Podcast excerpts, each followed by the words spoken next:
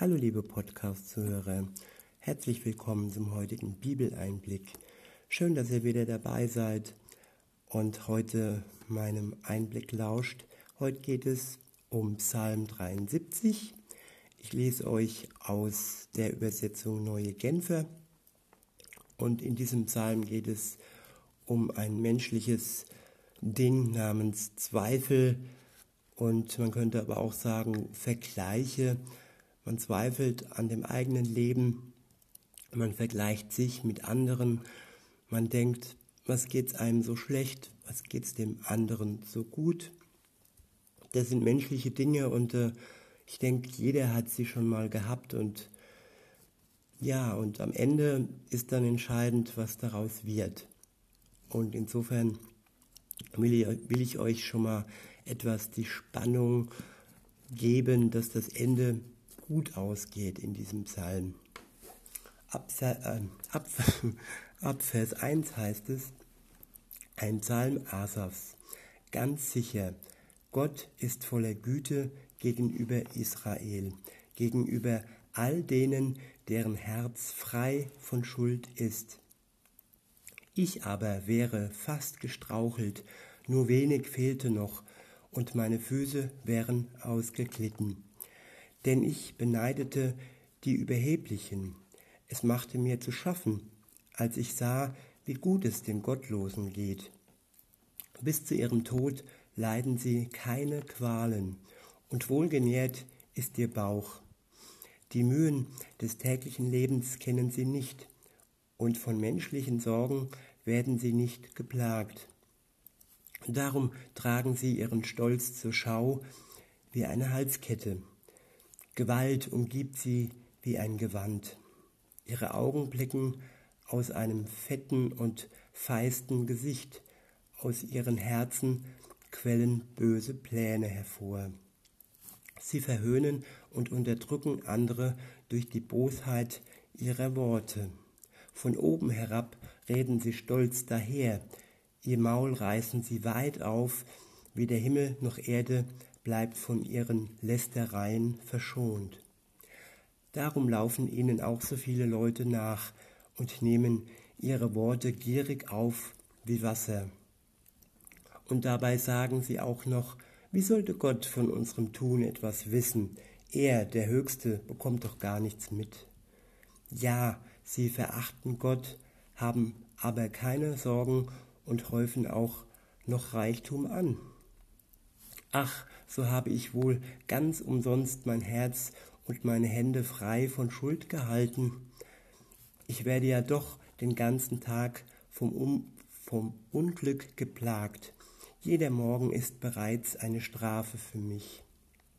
Hätte ich jemals gesagt, ich will genauso daherreden wie jene Gottlosen, dann hätte ich treulos gehandelt gegenüber denen, die zu deinen Kindern gehören. So dachte ich nach, und all dies zu begreifen. So dachte ich nach, um all dies zu begreifen. Doch es war zu schwer für mich. So lange, bis ich endlich in Gottes Heiligtum ging. Dort begriff ich, welches Ende auf jene Menschen wartet. Ganz sicher, du stellst sie auf rutschigen Boden, du lässt sie stürzen und in Trümmern liegen bleiben. Im Nu werden sie vernichtet. Ein schreckliches Ende findet sie. Wie man einen, einen Traum gleich nach dem Erwachen vergisst, so lässt du, Herr, ihren Anblick verschwinden, sobald du dich zum Gericht erhebst. Als mein Herz verbittert war und ich mich tief verletzt fühlte, da war ich töricht und ohne Einsicht. Verständnislos wie ein Tier stand ich vor dir. Aber nun bleibe ich für immer bei dir, und du hast mich bei meiner rechten Hand gefasst. Du leitest mich nach deinem weisen Plan und nimmst mich am Ende in Ehren auf. Wen habe ich im Himmel außer dir? Und auch auf der Erde habe ich nach nichts verlangen, wenn ich nur dich bei mir weiß. Wenn auch meine Kräfte schwinden und mein Körper mehr und mehr verfällt, so gib doch Gott meiner Seele Halt. Er ist alles, was ich brauche, und das für immer. Ganz sicher, wer sich von dir lossagt, der wird umkommen. Du vernichtest alle, die dir treulos den Rücken kehren. Für mich aber ist Gottes Nähe beglückend. Mein Vertrauen setze ich auf den Herrn, ja, auf den Herrn. Alle deine Taten will ich weitererzählen. Welch wunderbarer Psalm ist doch der Psalm 73.